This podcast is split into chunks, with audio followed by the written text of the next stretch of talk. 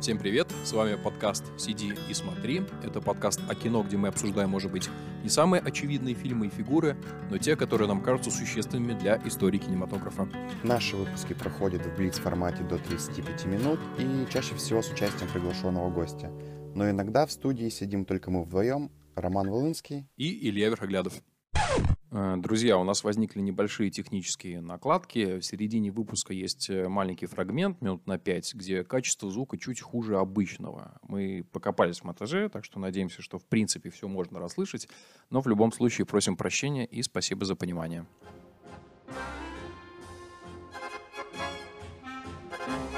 Друзья, всем привет! Сегодня мы поговорим об сюрреализме в кино Луиса Бунюэля. Тема непростая по двум причинам. Первое, потому что речь идет о сюрреализме, одном из самых главных художественных течений западного модернизма начала 20 века. И вторая, конечно, из-за фигуры самого Бунюэля, одного из самых э, сложных и провокационных режиссеров всего 20 века. Этот разговор мне еще кажется интересным тем, что мы постараемся все-таки определить, определить, что есть сюрреализм в кино. Так как в последнее время лично я сталкиваюсь э, с каким-то не совсем корректным видением сюрреализма – которая незаслуженно упрощает его. И сегодня нам поможет во всем этом разобраться историк и критик современного искусства Андрей Фоменко. Здравствуйте. Здравствуйте. И, как всегда, с нами Илья. А, да, всем привет. Э, Ром, полностью присоединяюсь к твоим словам насчет того, что слово «сюрреалистический» употребляют не всегда корректно. А мне кажется, что как только в фильме появляются какие-то странности, какие-то полуфантастические там, или мистические элементы, всегда у людей есть такой соблазн назвать этот фильм сразу сюрреалистическим. Или есть такая редуцированная форма слова «сюрный». Хотя, опять же, да, мне кажется, не совсем, ну, не всегда это слово уместно. А, поэтому, Андрей Николаевич, у меня такой первый максимально общий вопрос, пока к Бунюэлю, может быть, не совсем привязанный. Но, тем не менее, как все-таки людям распознать сюрреализм в кино? Все-таки что для него сущностно? Это должна быть какая-то репрезентация сновидения, какой-то набор э, причудливых образов или нечто еще? А, ну, с одной стороны, ответ на этот вопрос действительно кажется интуитивно очевидным. Действительно, появление каких-то сюжетных нестыковок, странностей, которые наводят на мысль о некоем, не знаю, иррациональном психическом измерении, которое таким образом проявляется, или общая сновидческая атмосфера и позволяет идентифицировать, если не сюрреализм в строгом историческом значении этого слова, то некую сюрреальность. А с другой стороны, когда начинаешь вникать в этот вопрос, все становится не, не столь очевидным. А, ну, давайте, по крайней мере, определимся с основными категориями которыми оперировали сами сюрреалисты, потому что они ведь, э, как и представители э, многих других авангардных течений, были очень склонны к теоретической саморефлексии, к, самоописанию, то есть выпускали всякие манифесты, комментарии к собственной деятельности. Конечно, эти самоописания и комментарии, они неоднородные и часто внутренне противоречивы, и к тому же имеют тенденцию со временем меняться. Но все-таки основополагающий текст сюрреализма – это манифест этого движения, а, написанный поэтом Андре Бретоном, а, лидером сюрреализма в 1924 году. И там он дает э, знаменитое словарное определение сюрреализма. Чистый психический автоматизм, диктовка мыслей без всякого контроля со стороны разума. То есть сюрреалисты, получается, исходят из того, что мысли бывают бессознательными, неразумными, если так можно выразиться, что их при этом можно зафиксировать. А, это можно сделать, если каким-то образом отключить контроль сознания контроль сознания, подчиненного диктату рациональности. Однако в человеке существует такое психическое измерение, которое не подчиняется рациональности, не подчиняется прагматизму, возобладавшим в современном буржуазном мире. И свою задачу сюрреалисты видят в том, чтобы освободить этот пласт, реабилитировать иррациональное, необъяснимое, бесполезное или, как впоследствии будут говорить сюрреалисты, чудесное – сделать это чудесной, рациональной, полноценной частью не только искусства, но и повседневной жизни. Отсюда и термин сюрреализм, то есть сверхреализм. То есть э, речь идет о том, чтобы воссоздать некую целостность человеческого бытия, целостность, в которой фантазия и реальность э, легко перетекает друг в друга, образуя э, вот если воспользоваться названием одной из книг Бретона «Сообщающиеся сосуды». А, и сюрреализм в этом отношении, кстати, является жизнестроительным проектом, то есть он не ограничивается чисто художественными формами и норовит захватить э, другие сферы опыта. А пути для достижения состояния сюрреальности, то есть сверхреальности, э, они могут быть разными. А, в ранний период, то есть э, в 20-е годы, в особенности вот в первой половине, середине 20-х годов, Бретон придавал особое значение автоматическому письму. То есть как раз диктовки мысли без контроля разума, как он определяет это в своем манифесте. А позднее основную роль приобрело понятие чудесного. То есть чего-то такого, что вторгается в жизнь, что нарушает естественный ход вещей и возвещает о присутствии этого иррационального. Андрей Николаевич, а тогда почему сюрреализм прижился в таком медиуме, как кино?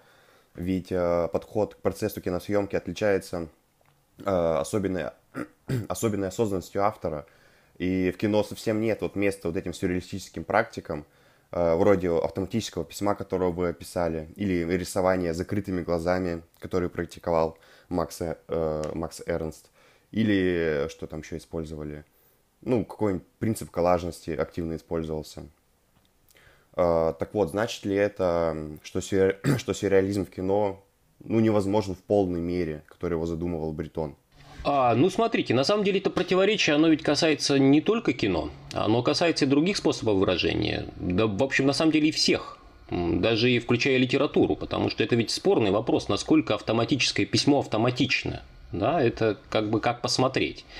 А, но в таких практиках, как кино или живопись, вот это противоречие действительно становится как бы более очевидным. И сами сюрреалисты обращали на это внимание, не отдавали себе в этом отчет. А их беспокоила прежде всего дистанция между замыслом и воплощением.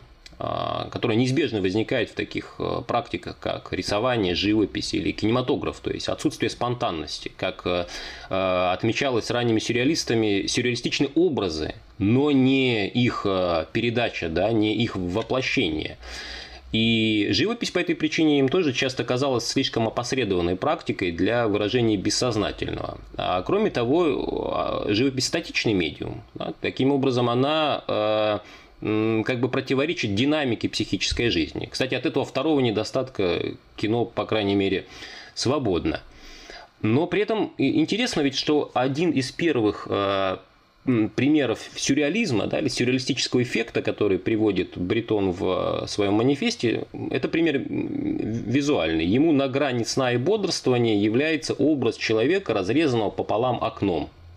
Да, задумавшись над его происхождением, Бретон понимает, что в основе этого образа лежит э, какое-то вполне банальное или конвенциональное впечатление. Человек высунулся в окно, выглядывает в окно, таким образом его туловище приобрело как бы такое горизонтальное положение, а по странной прихоти воображения или ума Бретон переворачивает эту фигуру, да, то есть переводит человека из горизонтального положения в вертикальный, и получается этот сюрреалистический эффект. А, человек разрезанный пополам окном. И этот эффект одновременно намекает э, на каком-то аллегорическом уровне на изменение характера репрезентации. Потому что окно – это ведь э, традиционная модель картины, да, это традиционная модель репрезентации. А здесь окно оказывается не перед зрителем, не перед субъектом, не перед человеком, а внутри него, что ли. Оно как бы разрезает его пополам. Он как бы интегрирует это, это окно. А, вот из этого примера, мне кажется, можно сделать э, один простой вывод, а, который заключается в том, что сюрреальность может быть достигнута путем манипуляции с готовыми образами. То есть путем их де- и реконтекстуализации. И это как раз подводит нас к кинематографу. Потому что я ведь уже говорил, что сюрреализм усвоил опыт авангарда. И тут уместно вспомнить, что киноавангард 20-х годов придает особое значение монтажу, то есть манипуляции с готовым материалом. Можно вспомнить теорию монтажного признака Эйзенштейна, да, то есть такого смысла, который появляется в результате сопоставления двух и более кадров. Или знаменитый эксперимент Льва Кулешова, например, его географический эксперимент, а, где он за счет организации действий актеров, снятых совершенно в разных местах, как бы сшивает эти места в одно вызывает иллюзию того, что действие происходит в неком едином пространстве и времени, общем пространстве и времени. Э, с точки зрения техники эти приемы, они абсолютно сюрреалистические. То есть сюрреализм где-то просто заостряет вот эти уже на тот момент э, известные, известные опыты. А вообще роман сюрреализма с кино начался, если угодно, еще до появления самого сюрреализма. То есть во второй половине десятых годов э, Бретон, который был в тот момент молодым человеком, он был студентом медицинского факультета, он дружил с э, таким человеком по имени э, Жак Ваше. Э, это поэт и очень эксцентричный персонаж. И вместе они любили ходить в кино, как бы переходя из одного кинотеатра в другой, не досмотрев фильм. То есть меняли сеансы, не досматривая фильмы. И в итоге у них в воображении складывался какой-то свой фильм, составленный из фрагментов увиденного, некий фильм-коллаж. Это были как бы произведения, полученные в результате э, рецепции или потребления, а не в результате производства. И этот роман, то есть роман сюрреализма с кино, он имел продолжение. Почему? Почему кино казалось сюрреалистам чудесным и вообще, в принципе, привлекательным медиумом? Кино ведь является идеальным средством для воссоздания каких-то фантазматических сценариев. А такие сценарии в сюрреализме, ну, по определению, играют ключевую роль. Кино всегда ассоциировалось со сновидением, с грезой, с галлюцинацией, и сюрреалисты в каком-то смысле только вот реализовали в полной мере этот потенциал. То есть их гипотеза заключалась в том, что механизмы кино совпадают с психическими механизмами. Монтаж работает как ассоциация представлений.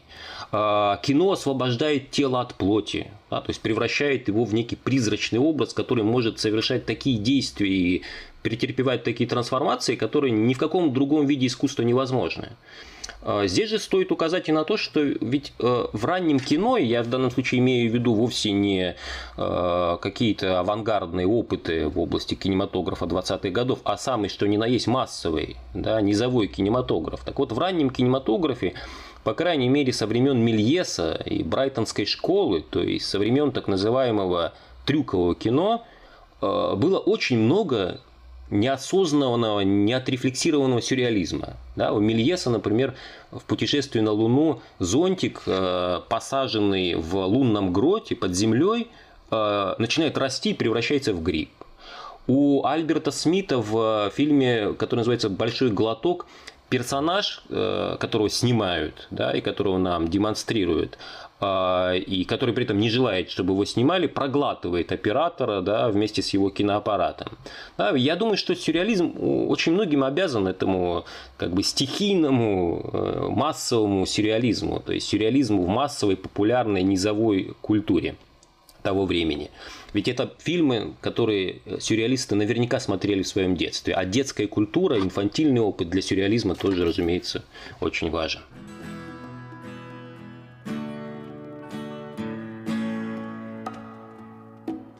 А, Андрей Николаевич, ну вы сейчас очень много важных вещей сказали, а, но я хочу вернуться вот к вашим словам, а, когда вы говорили, что сюрреализм был очень внимателен к авангардистским практикам 20-х годов, в частности, к монтажным практикам.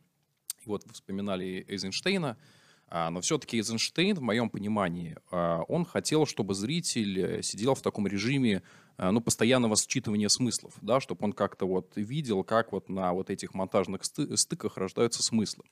Но вот а теперь давайте перейдем там к фильму, например, «Андалузский пес». Все-таки, наверное, разговор о сюрреализме не может без этого фильма обходиться. Но все-таки, а вот э, такая зрительская стратегия уместна при просмотре «Андалузского пса»? То есть если смотреть это кино вот, ну, в стандартном таком режиме, такого в режиме символического чтения, вот насколько перспективно будет вот вычленять эти смыслы?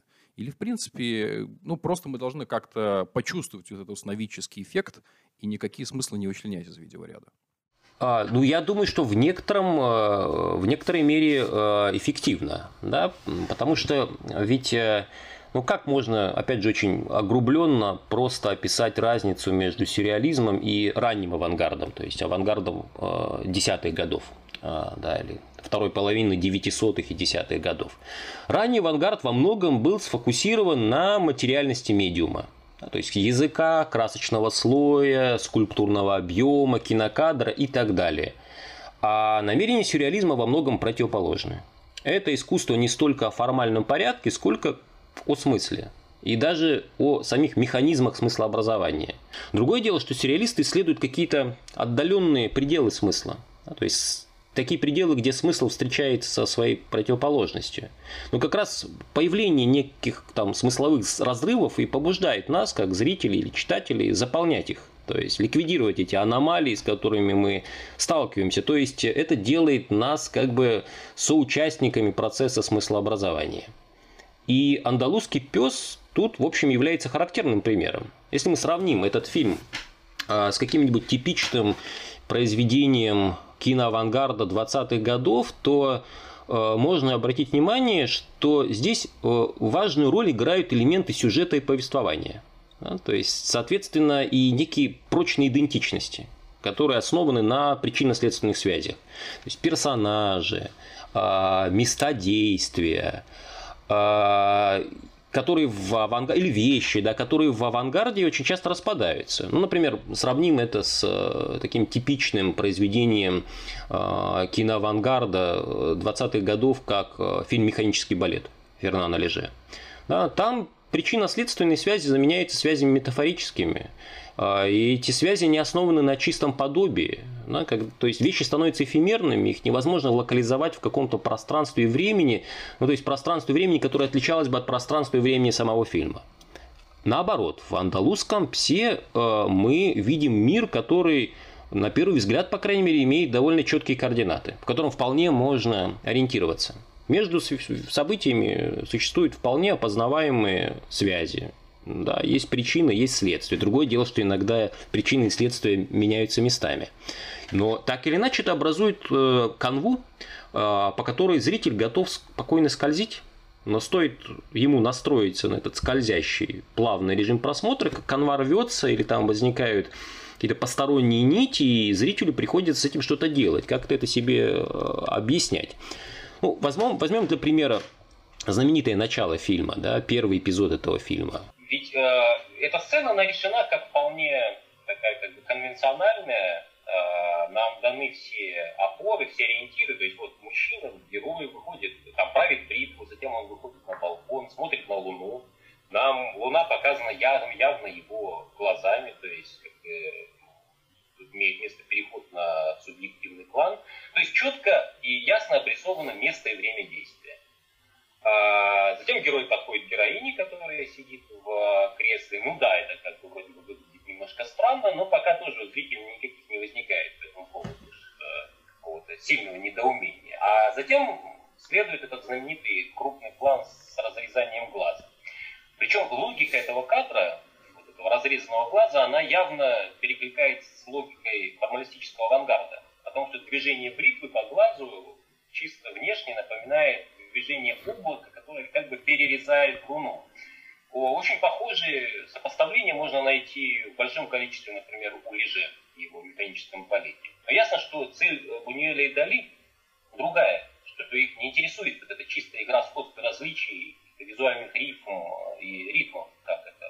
имеет место у Леже. Здесь между вещами возникает не только чисто метафорическая, но и метанимическая связь. То есть не только по принципу сходства между, например, бритвой и э, облаком, но и по смежности, по их э, расположению в одном месте и в одно время.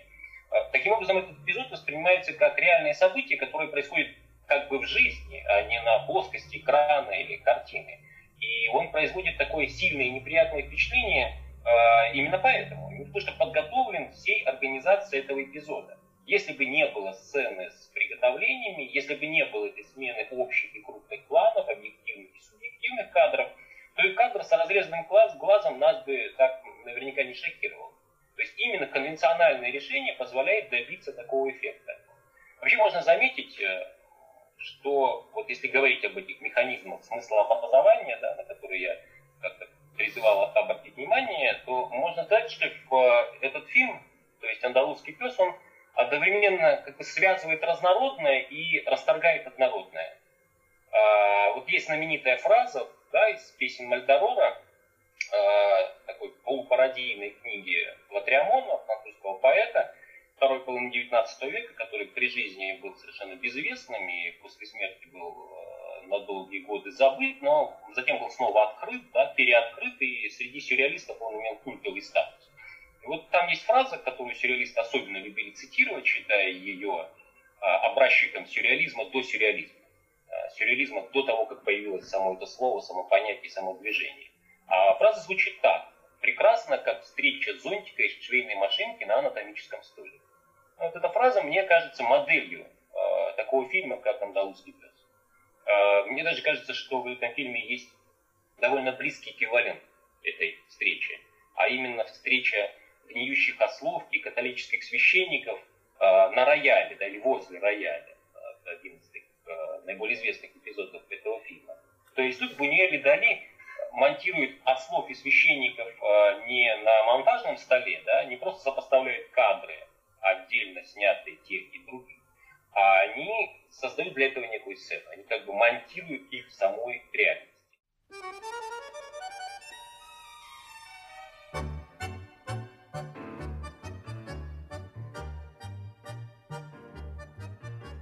А, ну, а все-таки, Андрей Николаевич, э, если э, ну, постараться хотя бы обозначить ну, тематику, в общем виде этого фильма, какой-то сверхсмысл. Вот здесь можно что-то вот такое, точное такое сказать? Я просто помню, что журнал «Искусство кино» в начале этого года, собственно, когда был юбилей у Бунюэля, они публиковали статью Емпольского об андалузском псе, и там Ямпольский как раз пишет, что э, весь фокус этого фильма в том, что он а, предлагает иной способ сочленения образов. То есть мы привыкли, что образы, они встраиваются в какую-то ну, нарративную структуру, да? А здесь как бы отказ от этой нарративной структуры, а образы, они сочиняются по а, внешнему подобию своему. То есть, в частности, э, вот он приводит пример. Помните, там тоже такой довольно известный образ, когда из руки выползают муравьи. А дальше этот план сменяется другим планом э, э, волос под мышкой, которые визуально просто очень похожи на эти выползающие муравьи. Следующий план — это морской еж, который тоже визуально вот эти два образа э, напоминают. То есть э, смысл в том, что это такой фильм-манифест, который вот как раз декларирует такой новый способ э, осуществления образов, что конечном итоге должно создать такой иной, э, ну, совершенно иное произведение, совершенно иной способ смотрения кино. И поэтому я, собственно, ну, я так как-то доверился э, этой оценке, и я, собственно, вообще отключил нарративный анализ. Э, то есть я, собственно, к чему? Просто вы сказали, что в этом фильме удачно заполняются все вот эти разрывы, ликвидируются. А вот у меня просто это не получилось сделать. Да, но мне кажется, что все-таки вот э, этим переключением внимания на чисто внешние, такие синтагматические, формальные связи, подобия, о чем говорит Импольский, этим все-таки дело не ограничивается. Я вот когда я в этот раз пересматривал «Андалузского пса», я подумал, что там э, есть определенный э, сюжет. По крайней мере, там есть некий лейтмотив, тематический, я имею в виду, лейтмотив, который красной нитью проходит через этот фильм. Это это такая связка Эроса и Танатоса. Это тема неразделимости сексуального влечения и э, влечения к смерти. Э, какого-то какого эротизма и деструктивности. Буквально от первого до последнего кадра эта тема в фильме так или иначе проводится. Ну, что касается прологов, я уже об этом сказал. А вот э, в основной части фильма, да, мы видим, как андрогин, персонаж андрогин в какой-то глубокой меланхолии, вероятно, любовной, созерцает отрезанную кисть. Какой-то такой частичный объект, напоминание о какой-то деструктивности, разрушительности. Буквально завороженно смотрит на эту кисть руки, которая лежит на, постовой. Потом он получает эту руку э, в шкатулке и прижимает к себе как некую реликвию. Да? Вслед за этим андрогин сбивает автомобиль. Причем э, все это время другой персонаж э, в исполнении Пьера Бачева с явным азартом и предвкушением наблюдает потому что понятно, что как бы, очередной автомобиль должен сбить этого андрогина. И это явно приводит э, этого наблюдающего героя в состояние возбуждения. И как только это происходит, действительно он приходит в максимальное сексуальное возбуждение, которое обращает на присутствующую в комнате героиню. И в определенный момент, кульминационный, который очень часто любят цитировать, да, в качестве даже как бы такого отдельного кадра, нам демонстрируется крупным планом лицо этого героя, на котором выражение эротического экстаза превращается в маску смерти, с текущей кровью. Вот, пожалуйста. Или к этому еще нужно ведь добавить мотивы регресса. То есть не буквального распада смерти, да, а как бы падение в какое-то более раннее состояние. То есть тот же, например, герой Пьера превращается в ребенка, которого его жестокий двойник ставит в угол. И который потом этого жестокого двойника убивает. То есть, по сути, убивает самого себя. Это как бы такое самоубийство происходит перед нами. Да? То есть постоянно фильм вращается вокруг темы автодеструктивности и неразличимости эротического и тонатологического. В андалузском все движение к смерти побеждает, да, в конце концов. А, вот вы уже, Андрей Николаевич, упомянули мертвых священников э, на пианино. А, и через... В общем, в 1930 году выходит фильм «Золотой век», который запретили на 50 лет. И уже после этого фильма Бунель заработал себе репутацию такого э, антибуржуазного и антиклерикального режиссера. Так вот, а насколько вообще вот эти две позиции политические связаны с сюрреализмом? Что ж, э, ну, сюрреализм, как и другие, на самом деле, направления в э, авангарде 20-х годов, э, это проект жизнестроительный. Да, то есть в, примерно на рубеже 10-х и 20-х годов в авангардном движении произошел довольно широкий поворот в сторону жизнестроения. То есть, если немного огрубить, то можно сказать, что до этого модернизм в основном был сосредоточен на а, проблеме формы, языка, выражения, медиума, то есть на автономных аспектах искусства. А с этого момента он как будто стремится преодолеть барьер между искусством и жизнью, включая политику и мораль. А, то есть между искусством и некой практической областью. Конечно, эта задача понималась представителями разных движений по-разному, но она образует, тем не менее, некую константу авангарда 20-х годов. И сюрреализм тут не исключение. А, потому что по замыслу его создателей, прежде всего Бретона и его последователей, сюрреализм является в равной степени авангардом и искусства, и политики. То есть он ведет к всеобщему раскрепощению, к освобождению, к эмансипации – и вообще ведь э, целесообразно рассматривать сюрреализм, особенно ранний, а, не столько как корпус э, определенных произведений, текстов, а как комплекс различных практик. И далеко не все эти практики вели к появлению произведений искусства в э, узком значении этого слова. Сюрреалисты записывали свои сновидения, проводили коллективные сеансы гипноза, совершали походы на блошиный рынок в поисках странных вещей, фиксировали случаи объективной случайности, так называемые, когда внешний мир как бы подает нам знаки. Они писали манифесты, воззвания, и все это сюрреализм, да, все это является различными частями, различными аспектами сюрреализма. А, то есть они хотели реализовать сюрреалистический проект не только на бумаге и на холсте, но и в самой жизни, включая вот эту вот политическую сферу и э, сферу морали. Отсюда же, кстати, и союз сюрреалистов с левыми политическими партиями, а, в частности, с коммунистической партией. Очень многие сюрреалисты а, в какой-то период своей жизни состояли в членах а, коммунистической партии, в, в членах да, Компартии. Другое дело, что в определенный момент между ними, перед ними стал выбор. Либо марксизм, либо сюрреализм. И кто-то из них выбрал марксизм, кто-то из них выбрал политику, а, и путь ангажированного искусства, как, например, Арагон, один из первых э, соратников Бретона, а кто-то сюрреализм, как сам Бретон, который разочаровался в марксизме, и этому, конечно, в значительной степени способствовали э, события, политические события 30-х годов, то есть э, когда в Советском Союзе устанавливается авторитарный строй, да, когда заключается пакт Молотова-Риббентропа, весь, все лев, авангардисты, западные авангардисты, они, они очень были сильно разочарованы в советском проекте. Это был такой очень сильный удар по этой смычке художественного и политического авангарда, и вот этот союз, он э, начал распадаться интенсивно. А Бунюэль тогда по какую сторону баррикад оказался? Я так понимаю, он скорее политику выбрал на какое-то время, потому что до фильма э, «Назарин» 59 год. Насколько я понимаю, он снимал по большей части такие публицистические фильмы. Но я, по крайней мере, видел вот из этого периода, после «Золотого века», вот фильм «Забытые». Ну, это же такая, очень такая э, классическая публицистическая картина с таким ярко выраженным остро-социальным комментарием. Я так понимаю, что он, в принципе, подобные ленты снимал. Да, ну, я так понимаю, что Бунель пытался как-то лавировать между этими двумя э, полюсами. Вот, на, в какой-то момент он склонился в сторону ангажированного искусства, да, а затем снова вырулил скорее к сюрреализму.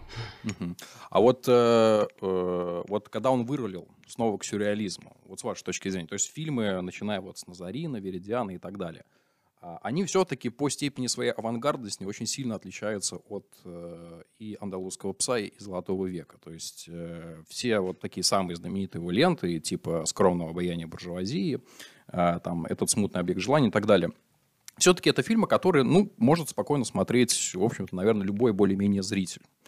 А, а, то есть там есть какие-то такие странности периодически, но в целом, в общем-то, довольно, ну, такое нарративное кино.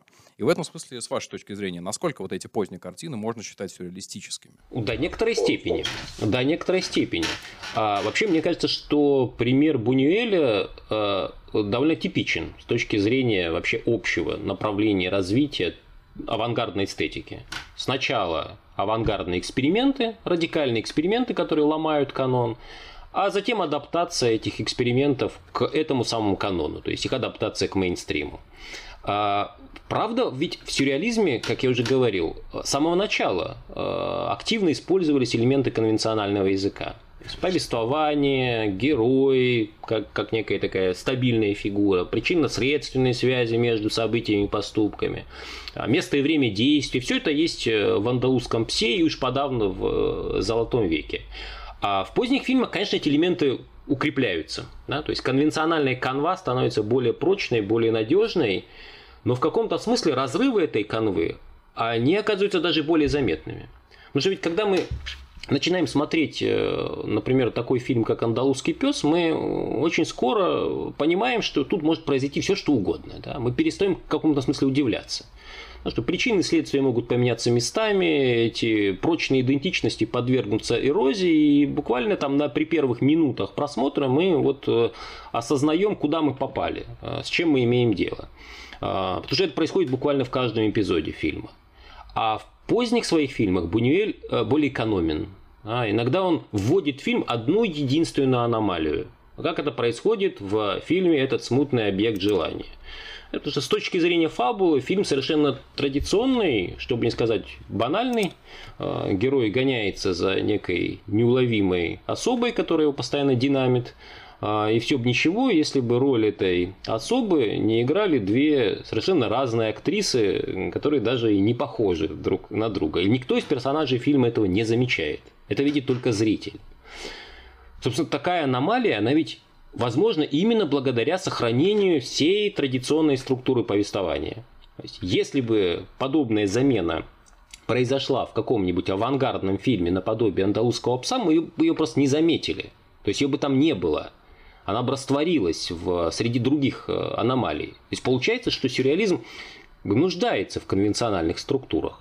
А эти структуры, в свою очередь, в особенности свойственные массовому кинематографу, они тоже нуждаются в сюрреализме, ну или в авангарде в более широком смысле этого слова, потому что небольшие инъекции авангарда, отдельные сбои аномалии позволяют обновить эту структуру. То есть вот тут как бы зависит от выбранной точки зрения. Можно рассматривать поздние фильмы Бунюэля как э, пример капитуляции авангарда перед массовой культурой, как пример компромисса. А можно говорить о том, что сюрреализм э, вот, э, как бы прошел через определенный такой естественный цикл, возрастной цикл пережил. Сначала какие-то юношеские эксцессы и эскапады, да, затем э, плавно вписался, вошел, нашел свое место в кинематографе. Зависит от точки зрения. Это был подкаст «Сиди и смотри». В гостях у нас был искусствовед Андрей Фоменко. Если у вас есть какие-то вопросы к выпускам или предложения по темам, присылайте их нам на телеграм-канал или в группу ВКонтакте. Называется подкаст «Сиди и смотри». А пока мы с вами прощаемся до следующего раза. Не забывайте сидеть и смотреть хорошее кино. До новых встреч!